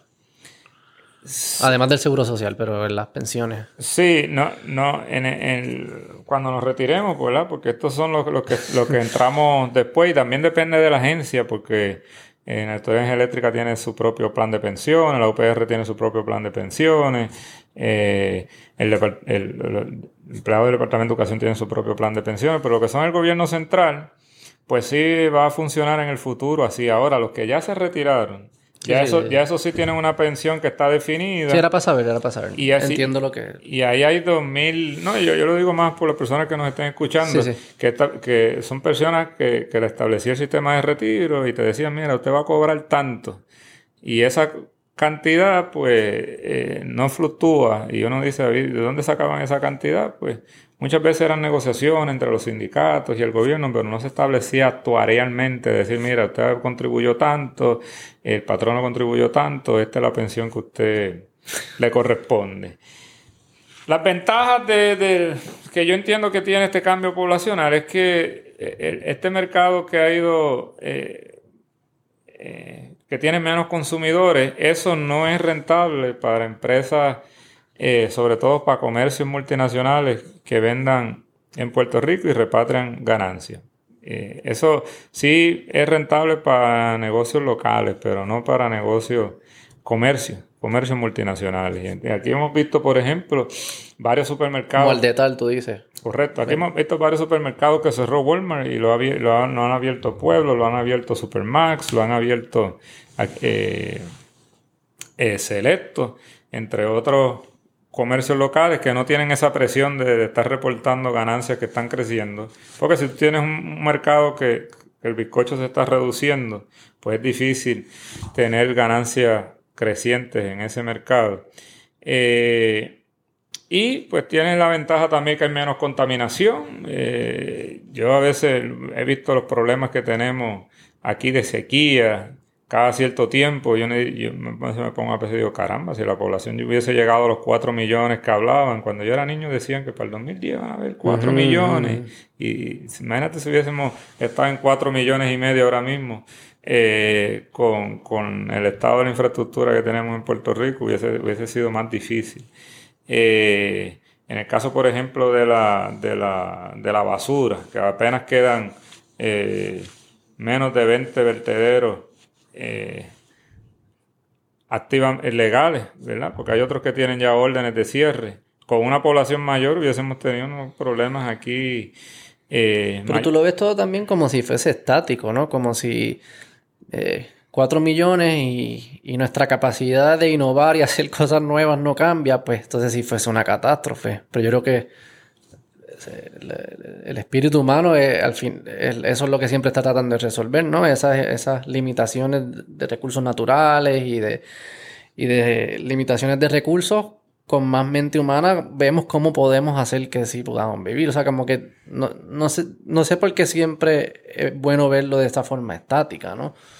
No, yo, yo lo veo de una perspectiva de... Como si no hubiese innovación. De, de, de ceteris paribus, que eso lo que quiere decir es dejando los otros factores constantes. Porque ahora mismo claro. el problema de la basura es un problema hoy. No es un, Claro. no es un problema que hubiese ocurrido si llegamos a cuatro. Es un problema hoy y no lo estamos resolviendo. Eh, El, el reciclaje en Puerto Rico cada día es, es más bajo. De hecho, cuando aquí, cuando yo era niño se reciclaba más. Yo recuerdo que había un, pro- un, pro- un programa que venían Sí, y mira. pasaban por las casas. Ya no pasan por la casa de eh, a recogiendo el, el reciclaje y, Y lo reciclaban en verdad, yo creo que eso se lo enviaban para China, lo que hacían y ya. sí. No era como que reciclaje. Exacto, era llevaban el plástico el, el para problema China, para otro lado. Y, exacto. Y China llegó el momento, y tenía un tiempo que sí lo reciclaba, Resolvía lo de los vertederos, vamos a ponerlo así. pero no. Hoy día, pues yo no veo. ¿Cómo tú crees que se resuelve lo de los vertederos? Vamos a tener que empezar a... eh, ¿Tú no crees que pasa algo, tú que eres economista, que cuando... Cuando, cuando el, el que, el consumidor o el individuo piensa que algo cuesta cero, cuando en verdad no cuesta cero, crea como que un comportamiento que se distorsiona y, se- y te, y te- y te metes en estos problemas que luego en 30 años vas a tener que pagar o en el futuro. Bueno, yo creo que, se- yo creo que eh, estoy de acuerdo que, que ahora mismo lo que, lo que estamos haciendo no está funcionando. Eso de que recicla voluntariamente y hazlo por una conciencia ambiental, eso no está funcionando. No, no, no, Este, claro que no. Yo, yo creo que aquí hay que establecer disuasivos mucho mayores. eh, y lo hicieron en otras jurisdicciones, en Nueva York. Eh, enviaban con una libreta a- al personal del gobierno, una libreta de multas, mil dólares el que no esté reciclando. Iba y, mire, hoy es el día de reciclaje, ¿usted, usted no, no recicló? No, yo no sabía. Ah, Aquí tenga su multa, mil dólares. El próximo, ¿usted está reciclando? No, aquí tiene su multa. Y, Que eso es lo mismo que cobrarte por basura. Correcto. Básicamente. Es el- es el- lo hacen de otra forma, pero te están cobrando por botar basura en ese aspecto. Correcto. Y aquí el municipio de San Germán empezó a cobrar, le decía a la gente, eh, y era una propuesta buena, yo incluso la apoyé, que era, mira, no te voy a cobrar por recogerte el reciclaje. Esas bolsas de reciclaje te las voy a regalar. Ahora, si tú quieres botar basura, esas bolsas de basura que vas a usar como basura, que eran, creo que eran anaranjadas, me las tienes que pagar. Eh, el pueblo votó en contra del. Mm. Pero- pero de- de- obviamente, de- de- de- obviamente va a votar lo en contra. sacaron y llevaba muchos años ahí. Eh, eh, Obviamente eh, va a votar en contra, eh, profesor. Es, ese alcalde. Entonces yo dije, mira, ya eso no funcionó. Pues mira, vamos a tener que empezar. Pero tienen que hacerlos todos. Tienen que hacerlo todos los alcaldes para que funcione. No Claro. puede ser uno u otro. Claro, sí, hacer- porque eso era, eso era parte del problema. Que entonces hablaban los, los de San Germán, hablaban con los sabaneños y le decían, mira, que lo que está haciendo este sinvergüenza, no está cobrando esto. Ah, no, pero el mío no hace eso. Ah, pues entonces vamos a sacar este porque el problema es este. No es que sea un...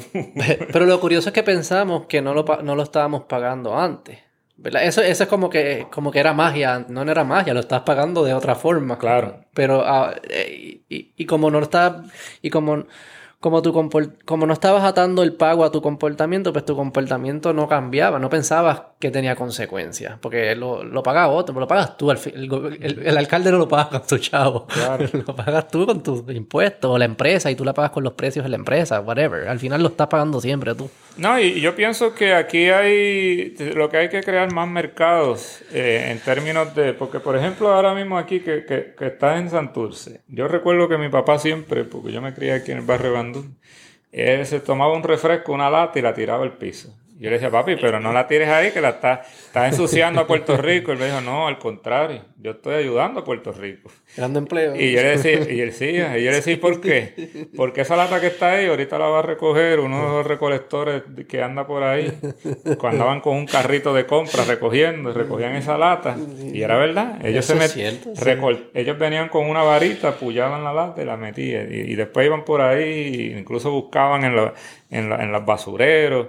Eh, y luego iban a vender las latas eh, cerca de por allí donde hacen esto de, de Santurce Ley. Por ahí, Ajá, ajá. por ahí se venden las latas. Eh, Y lo hacía por, por, un, por un incentivo económico, por eso reciclaban. Y, pero pero tú crees que él, te lo decía para molestar, no te decía... Él, él, no, él no creía en verdad Obviamente sí estaba creando empleo, pero él no lo hacía por eso.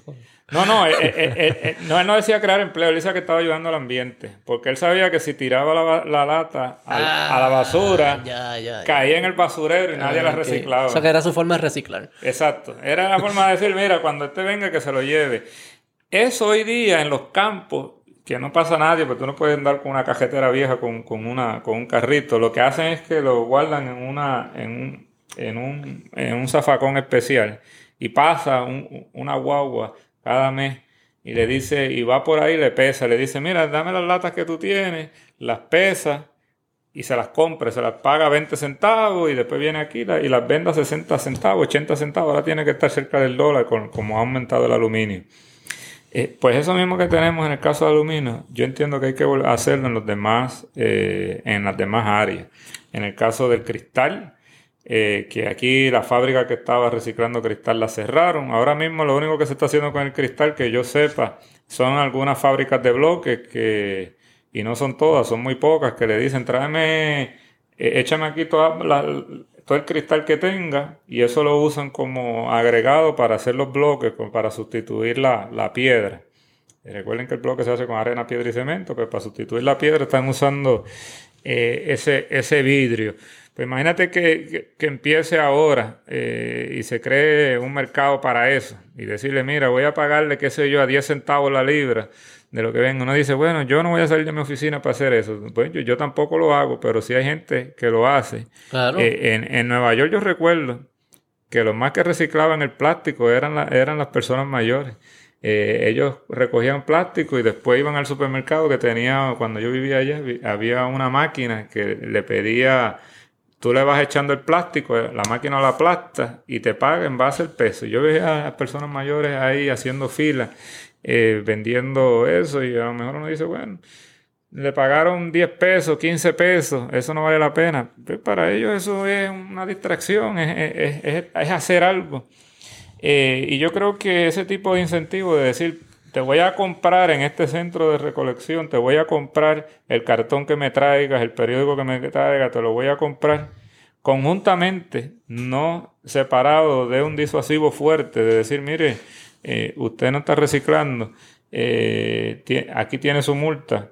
Eh, tiene que ser algo que tenemos que empezar a hacer desde ahora, porque lo, y uno dice, bueno, pero ¿cómo vamos a estar gastando dinero, comprando basura eh, para reciclaje, bueno, pero el costo que tienen esos vertederos hoy día, yo creo que, todavía no, lo hemos no lo hemos sabido computar bien a la hora de hablar de y también del la, manejo. La EPA no, no, la EPA está mirando para el otro lado, porque todo el mundo sabe que esos vertederos no cumplen con los requisitos ambientales. Correcto. Y creo que nos ha hecho, nos hacen daño cuando es, nos hacen daño cuando nos, nos tratan, nos bajan las expectativas, como que no, pues déjalo. No sé por qué lo hacen, pero asumo que es como que no, es que no, no tienen alternativa. No, es que, o sea, si está mal y nos estamos haciendo daño y eso está creando contaminación en algunas otras. Tienen que decir, ¿sabes? Tienen que poner las reglas y poner las multas que haya que poner y. Porque así es que nos vamos a, vamos a cambiar nuestro comportamiento, pero si lo dejamos pasando, al final es una bomba que va a explotar en algún momento. Ah, y, y, yo no entiendo por qué nosotros decimos que amamos a nuestros hijos, que y, qué bonito y que le queremos dejar y, tanto hablamos, yo lo quiero, eh, quiero darle lo mejor y quiero proveerle esta educación para que tenga un buen futuro, pero entonces por otro lado lo que le estamos dejando de país es un país que, no va a tener casi vertedero, que le estamos dejando un desastre en términos de cómo manejamos los desperdicios en, una, en una isla tan pequeña. Porque mm. si, si, esto fuese eh, Brasil, pues uno dice, mira, tenemos ahí... Sí, nos vamos para otro lado. Eh, eh, este sitio grandísimo donde podemos almacenar la, basura, mm. pero no lo, no lo estamos haciendo y yo creo que es algo que tenemos que empezar a mirar más de cara al futuro. Mira, yo me voy a quitar esto porque me está apretando Sí, quítatelo, claro, ese tiempo. Hace tiempo. Nada, ya vamos cerrando, sé que te tienes que ir ya mismo. Quería hacerte...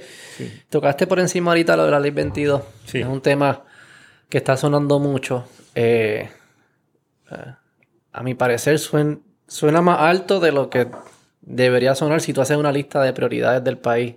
Suena más alto, pero suena. Y suena por algo porque está tocando una, eh, unas venas emocionales, tribales, eh, en ocasiones con reclamaciones legítimas, no, no, no, lo, no, lo, quiero minimizar, pero eh, ¿qué, ¿qué, tú piensas de la ley 22? ¿Cómo, cuando tú la analizas, ¿qué, qué, cómo tú lo analizas? ¿Qué tú, ¿Qué tú ves? Pues mira, esto es uno de los temas que es difícil que la gente entienda el punto mío, porque entonces está la izquierda que quiere, vamos a derogar esa ley, estoy en contra de, que vengan millonarios aquí, eh, ese paraíso fiscal, eh, derogarla, punto. Entonces tiene la derecha o cierta gente en la derecha que quiere dejar eso como está. No, no, vamos a dejar eso así. Están creando 5.000 empleos en total. Eh, no son 5.000 empleos anuales. Eh, en, total es, poco, pero es algo. Es mejor que nada. Vamos a dejar eso como está. No hagamos ningún cambio. Esa gente, es verdad, hay algunos que no hacen que no invierten, pero hubo uno que sí. Hubo uno que compró una marina. Hubo uno que compró un hotel. Eh, eso es desarrollo económico. Yo digo, mira, ni una cosa ni la otra. Yo creo que hay que, eh, hay que reformar ese estatuto. Eh, ser paraíso fiscal, primeramente, no es algo que sea. Eh, aquí escandalice esa palabra. Sí, ¿verdad? Y, yo. Si inmoral. Pero yo lo, yo como me paso haciendo estudio económico, pues se le habla así tranquilamente. Hasta los economistas más conservadores usan el término tax haven. Eso está, eh, ahí está, no hay más nada. Eh, eh, es, un, es un paraíso fiscal. Y paraíso fiscal no es otra cosa que usar, bajarle la carga impositiva a empresas o a individuos para que vengan a invertir a tu jurisdicción. Pues eso... bajarle el precio, eso es lo que hacen mil empresas. Pues eso es lo que ha hecho Puerto Rico de la década del 50. Eh, eso no es algo que, que, sea nuevo. O sea, ¿cómo, cómo eh, el gobierno de, Muñoz Marín, el gobierno de Ferré, atraía a estas empresas del exterior? Pues le decía, vengan que les voy a bajar los impuestos que hubiesen pagado en otro sitio, que iban a pagar menos, que estaban creando un paraíso fiscal. Así que Paraíso fiscal, y eso es lo mismo que va a hacer Irlanda, Singapur, eh, eh, la mayoría de estas islas que tenemos en el Caribe, Panamá, que es la economía, la segunda economía que más crece en América Latina, justamente con, con República Dominicana, el estado de Delaware, si queremos hablar de Estados Unidos, son paraísos fiscales. Así que no es ser paraíso fiscal ser o no ser, es saber cómo ser un paraíso fiscal, porque hay paraísos fiscales que tenemos aquí en la zona, en el Caribe, que han fracasado, y tenemos paraísos fiscales eh, en África como Vanuatu que han fracasado, eh, no han sabido eh, sacarle provecho a esa inversión que viene del exterior. Y hay paraísos fiscales que han sido sumamente exitosos, como es Singapur y, e Irlanda, por ejemplo. Sumamente exitosos eh, y el ingreso per cápita es mucho mayor que, el de Puerto Rico. Así que yo lo que creo es que sí hay unos aspectos que son indeseables de esta ley que hay que cambiar. Por ejemplo, este, este asunto de, la, de cómo ha aumentado eh, la demanda en el caso de los bienes raíces y cómo ha, ocurrido gentrificación en algunos casos. Pues mira, eh, vamos a reformar eso, vamos a decirle a estas personas si usted viene a Puerto Rico y usted invierte en actividades productivas, no en bienes raíces que compré una propiedad por ahí y la dejé para que le saliera un árbol, la dejé ahí muerta la, risa. le dijo, vamos, voy a invertir en crear esta, esta empresa de servicio, voy a construir, eh, voy a comprar este hotel que estaba eh, abandonado o, que estaba en quiebre, lo voy a llevar a, otro nivel, voy a, que eso es una exportación del servicio, lo que es el turismo, voy a, a crear estas empresas agrícolas, pues perfecto, eh, ahí usted está, usted está invirtiendo en áreas que le interesan al país, en áreas productivas, vamos a bajarle la tasa de impuesto a un 5%, por ejemplo. No tiene que ser cero tampoco, porque en Estados Unidos esa gente hubiesen pagado 20 y pico por ciento, y si vienen de Europa hubiesen pagado más, en Francia pagan mucho más. Eh, eh, pero si no inviertes, o lo que vienes a invertir en bienes raíces, pues mira, la tasa que te puedo dar es un 10%. y ahí pues establece esa diferencia. Y como para usted dice, ah, bueno, pero cinco puntos porcentuales, eso, eso no es nada. Como ellos no van entonces a, cambiar su, forma de invertir por cinco puntos porcentuales. Me pasa son cinco puntos porcentuales multiplicados por millones de dólares que estas personas devengan. Al año. Eh, eh, al año. Así que estamos hablando de una cantidad Pero lo que al final lo que, lo que tú estás buscando es ¿En qué, ¿Cuál es el punto más óptimo? ¿Cuál es, cuál, es mi fórmula? Y lo que tú estás tratando de maximizar, ¿qué es? En, en esa, cuando, eh, tú, cuando, estás optimizando. Estoy tratando de, de, maximizar lo que es la inversión en el área productiva, porque ahora mismo lo que se ha hecho en Puerto Rico con la ley 22 fue dar un incentivo incondicional. Incondicional, que es decir, si tú vienes a invertir o vienes a tomar sol, como quiera, tienes el mismo incentivo. Claro. Entonces tú eh, dices, aunque quizás bajo tu esquema vienen menos, pero los que vienen, e, esos que vienen tienen mayor impacto y cuando comparas el escenario uno versus el escenario otro, mi escenario es mejor. Eso es lo que tú estás haciendo en tu... Correcto. Y ahora el escenario es ideal para hacer ese movimiento porque, primero, eh, y a lo mejor eso pues, puede ser algo que uno le pueda dar de, crédito a los que establecieron esto al 0%, que dijeron, no, es que Puerto Rico tiene que darse a conocer como... un eh, marketing cost. Exacto. Puede decir, bueno, pues para conocerse como paraíso fiscal, pues lo pusieron al cero. y eso yo lo entiendo porque... Y, como hacer las tiendas. Y, eso exactamente. Como Chipotle, el primer día es gratis, los burritos, cosas de eso. Correcto, y lo hacen este muchas otras tiendas, dicen, ahora, pero ahora ya yo lo establecí, ahora, ahora ya me di a conocer, ahora yo voy a subir los precios. Pues ahora en Puerto Rico, como se ha dado a conocer a nivel mundial por eso, pues puede, puede subir la tasa. Segundo, hay una, eh, una varias propuestas en el gobierno de la administración de Biden de aumentar la tasa de ganancias de capital, que esto es a lo que aplica esto, porque no es a salario, es a ganancia de capital. Ganancia de capital, para los que nos están escuchando, es intereses, dividendos, eh, pago de alquileres que una persona reciba. En Estados Unidos se está pensando llevar esa tasa a nivel federal al 39%. Y esto pues hay que añadirle lo que pagarían también a nivel municipal y estatal, que en Estados Unidos se pagan impuestos por ingresos en esa, a nivel estatal y municipal en muchas jurisdicciones. Eh, así que 10% todavía sigue siendo filete. Digamos que ellos no quieren invertir nada, como mm. quiera sigue siendo filete. Y uno diría, bueno, pero ¿para qué le voy a dar un 10% si no vienen a invertir? Bueno, porque le estoy captando el 100%. El 10% de, de, de su ganancia de capital estoy obteniendo eso como impuesto y eso pues se lo doy al gobierno y el gobierno lo pone a correr. Ah, entonces vinieron a invertir. Ah, pues entonces le bajo la tasa. Eh, eso por un lado. Por otro lado, la otra propuesta que yo hice fue, le dije, mira, con estos ingresos se puede eliminar el impuesto al inventario, porque yo voy entonces, eh, o por lo menos reducirlo, porque yo voy a ahora mismo algo que no, que no está pagando impuestos, una gente que no está pagando impuestos, están pagando cero. Los voy a poner a, tributar algo, un 5, un 10% en algunos casos. Voy a obtener esos recaudos. Esos recaudos, pues yo los puedo utilizar para, por ejemplo, eliminar el impuesto al inventario, que llevan décadas diciendo que es un impuesto que distorsiona, es un impuesto que, que disuade la inversión Mm. Eh, pero no se hace nada y cuando uno le pregunta a muchos legisladores, ¿por qué no se hace nada? Bueno, porque no hemos identificado una fuente de, fondos para eso. Mm. Eh, bueno, pues ahí tiene una, fuente. Y yo creo que eso debe ser parte de la discusión que hay ahora mismo con la reforma contributiva, de cómo vamos a, mejorar esto para, para que funcione. Pero la discusión que si es paraíso fiscal o no es paraíso fiscal, pues, pues, pues que que irla exitosa a nivel mundial, yo pudiese decir que no está catalogada en la literatura económica como paraíso fiscal, ahora mismo no me viene una a la mente. Japón. Australia, no sé. Ah, ah bueno, sí, eso, eso ya lograron un nivel de... Pero igual también sí es como, es como, es como raro que sea paraíso fiscal, ¿no? al final tú lo que a, a las empresas, a los individuos, tú le ofreces un abanico, un brochure, tú tienes un brochure que dice, esta es mi, mi base de talento, esta es mi mi infraestructura energética, esta es mi infraestructura de telecomunicaciones, mi infraestructura de carretera, va, todo tu abanico y este es mi precio para estar aquí.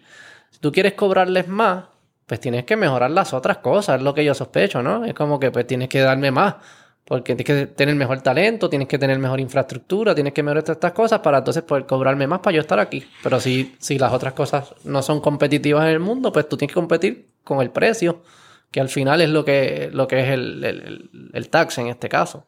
Correcto. Entonces, en el caso de Japón, por ejemplo, pues ya tiene tanta inversión allí eh, eh, eh, propia eh, incluso tiene inversión para hacer en otros países, pues ya no necesita lograr hacer esos incentivos y el que quiere ir allí no solamente tiene que pagar la tasa que pagan los demás, sino que también tiene un costo de vida altísimo. Eh, claro, pero hay algo que hay allí que vale la pena estar. Claro, no, el sistema de trenes que tiene, por ejemplo, eh, eh, Tokio es insuperable eh, en, la mayoría de los países. Es una cosa impresionante, funciona como un reloj suizo. Eh, entre otras, entre otras.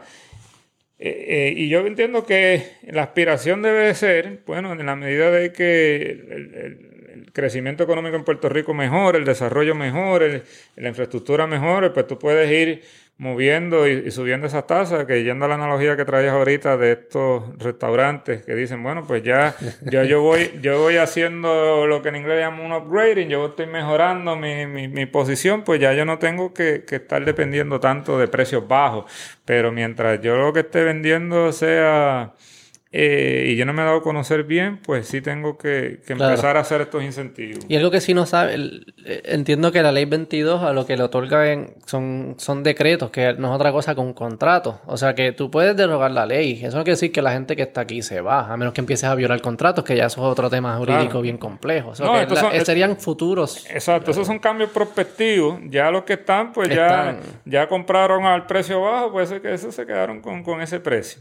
Esto sería para los que vengan de cara eh, al futuro y eh, es importante también establecer la diferencia con la ley 20, porque este es otro tema que yo escucho por ahí. Eh, la, gente dice la ley 20 y 22, la ley 20 y 22, o dicen los 20 y 22. Yo digo, pero 20 y 22, tú te estás refiriendo al año, al año 2022. la ley 20 es una, no es, no es 0%. Te baja la tasa de impuestos sobre tus ganancias de exportación al 4%.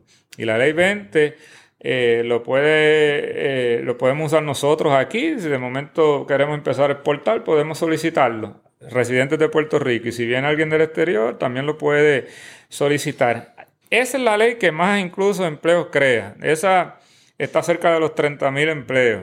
Eh, esa ley 20. Pero no, esa, ley no tenemos que mezclarla con la 22. Eh, eh, que, hay gente en la 22 que participa de la 20, sí, pero la ley 20, ahí hay muchas eh, em, empresas locales ahí e incluso empresas, no entidades, no, no personas, empresas que vienen del exterior, que se han establecido en Puerto Rico eh, a exportar servicios y, es como decir, como, como decir Pfizer, por ejemplo, que, que, operó en Puerto Rico muchos años y yo aquí yo no escuché gente oponiéndose a que vinieran manufactureras, pues aquí venían empresas por la ley 20 a, exportar servicios y eso no compite con servicios que ya están en, en Puerto Rico. Así que yo creo que hay que divorciar ese estribillo de la ley 2022 y cuando vayan a hacer referencia los, los, los, los sí sí los 2022 los ley 20, los, los, ley 22 o sea que tú eres bien pragmático en tu, en tu enfoque hacia, hacia estos temas. Eh, definitivamente aquí cuando uno mira los países que son exitosos a nivel mundial tienen que ser pragmáticos tienen que saber ser estratégicos. Pero yo no sé por qué aquí apostamos a los extremos. Y es lo mismo hablábamos ahorita con lo del cambio poblacional. O el cambio, o la población. Mucha población es buena, mucha población es mala.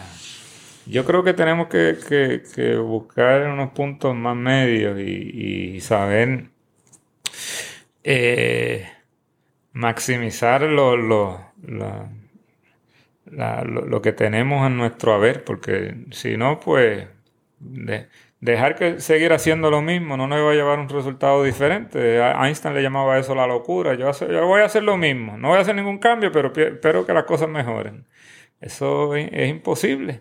Eh, y, eh, pues, ¿verdad? Eh, usar estas opciones atómicas, decir, no, aquí no vamos a hacer nada de eso, vamos a hacer pues realmente tenemos que, ir pensando bien las cosas antes de, traer propuestas a, la mesa y, usar datos y ver qué han hecho en otros países y ver qué funciona. Eh, y esa es mi, confianza de cara al futuro.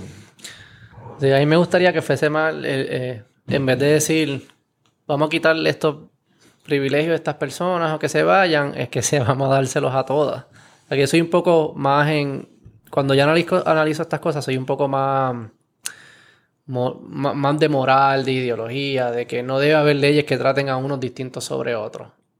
Pero no quiero que todos tengamos la carga alta, vamos a, todos tener la carga baja, que es casi como que es lo peor, porque no, que no se vayan, que se queden, pero que nos den el beneficio a todos. Es más por esa línea, pero sí, sí respeto el lado pragmático de decir cómo nos posicionamos ante el mundo, que al final es lo que tú estás diciendo, es que, ok, podemos, puede que sea esta ley, podemos quitar esta ley, al final del día, Puerto Rico se tiene que posicionar hacia el mundo, tiene que ofrecer algo al mundo. ¿Qué es lo que le vamos a ofrecer? Y si hoy en día lo que tenemos que ofrecer es bajos precios porque no nos conocen o porque no tenemos, no podemos competir en otras áreas, pues tenemos que empezar con algo.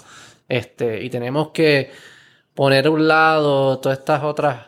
Eh, eh, sí, es como dogmatismo de que esto funciona, esto no funciona. hay que entender lo que funciona en Puerto Rico y qué es lo que nosotros tenemos que ofrecer. Y tenemos que saber que estamos compitiendo con otros países que están tratando de hacer exactamente lo mismo. Correcto, eh, pues, tenemos que ver el, escenario que hay eh, a nivel mundial ahora mismo y, saber, y esto va para todos. A veces yo veo propuestas que salen del sector privado en Puerto Rico y, yo creo que tienen esperanza de que se, no, se, cree una segunda 936 en Puerto Rico, pero es que el mundo ha cambiado tanto. Eh, ahora mismo hasta China tiene, China que era la manufacturera del mundo, tiene unas presiones sumamente altas de países que están eh, eh, de, Vietnam, de Vietnam, de Bangladesh, porque los salarios en China han, subido.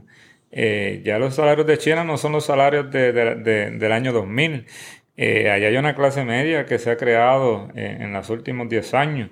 Y, bueno, yo, yo, creo que tenemos que empezar a mirar, como tú dices, lo que está pasando en el mundo y partir de ahí y decir, mira, con, esto, con estas cartas que me tocaron, que tengo, esto es lo que, esto lo, que yo voy a hacer, esto es lo que, y no, y siempre mirar si las estrategias que establecemos sustituyen las que tenemos o sustituyen otras o las complementan. Mm. En el caso de los bienes raíces, sí, yo estoy de acuerdo. Que, si, tú si tú le dices compra una casa, pues esa, e, e, esa, eso lo que van a hacer es competir con otra gente que aquí está en Puerto Rico que, que están buscando casa. Así que va a sustituir inversión que se iba a dar en Puerto Rico. Eh, pero en otras áreas no. Áreas no. Aquí pues hay, hay, hay hoteles que, que, iban a cerrar eh, y que estaban eh, cerrados también algunos.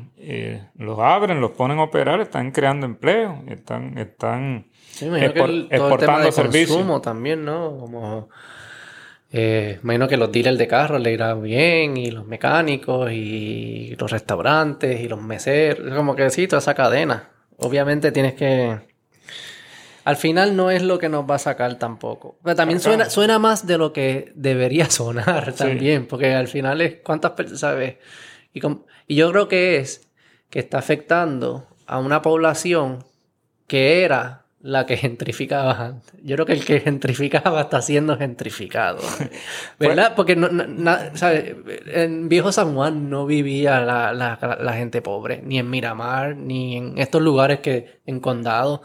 ¿Verdad? Era como, es como que gentrificaste el que pensaba que su derecho era gentrificar. Sí, definitivamente. y ahí es que uno ve que, suena, y, ahí, es que uno ve que sustituye una inversión que se iba a dar en el país, pero hay áreas que, que no, que vienen a complementar. Eh, y sí, definitivamente que esta ley no es como, no es la, la, la próxima 936. Yo creo que eso, yo creo que eso ya no ni existe. Eh, pensar que va, va a haber con una sola estrategia económica vamos a salir a flote. Yo creo que tenemos que mirar la economía de forma más diversificada y decir yo voy a establecer estas diferentes estrategias en estos sectores, voy a hacer esto y yo creo que eso ha sido uno de los fallos permanentes en la economía de Puerto Rico. Cuando estaba Puerto Rico le pertenecía a España, mucho enfoque en el café y en el tabaco. Llegaron los estadounidenses, invadieron, empezó entonces el área del azúcar eh, y ya se olvidó eh, gran parte del café y el tabaco que existía antes y era azúcar, azúcar, azúcar. Eh, luego entonces viene la década del 50 empiezan con los textiles y con otra manufactura de, de bajo valor añadido, las atuneras.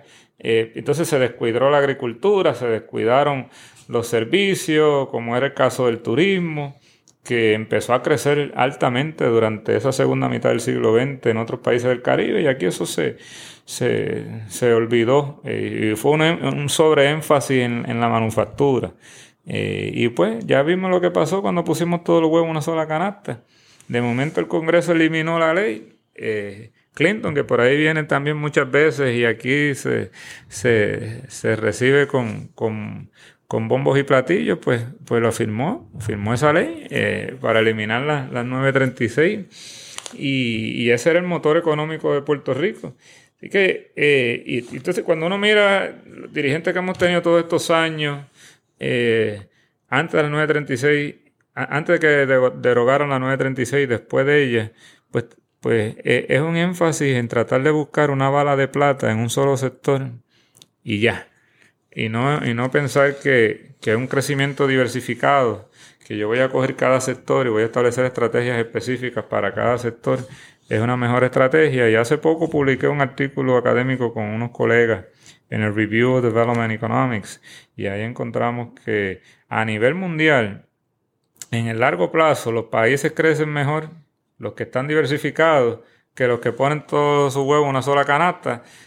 Casos como ese, pues, abundan. Hay muchos países que ponían, decían, bueno, descubrimos petróleo, vamos entonces aquí a, y ya, y se olvidaban de otros de otros sectores. Eso le llamamos el pecado original en el mundo del desarrollo económico, de que eh, descuidaste a los demás sectores por, por, concentrarte en uno. Pero de momento entonces el precio del petróleo cae, eh, pues entonces ahí se, te desmorona eh, el país y esa no es la, la, idea.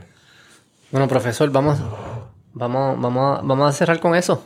Una próxima me gustaría entrar a conversar Em, si ese desarrollo es producto de una planificación o es producto de más empresarios en libertad pudiendo, o sea, em, eh, emprendiendo y tomando decisiones y tomando riesgos, invirtiendo. Y, cuánto en verdad se tiene que planificar y cuánto surge en un buen estado que tenga ley y orden y reglas claras, pero pueda, pueda surgir. eso que esa la, la dejamos para otra próxima.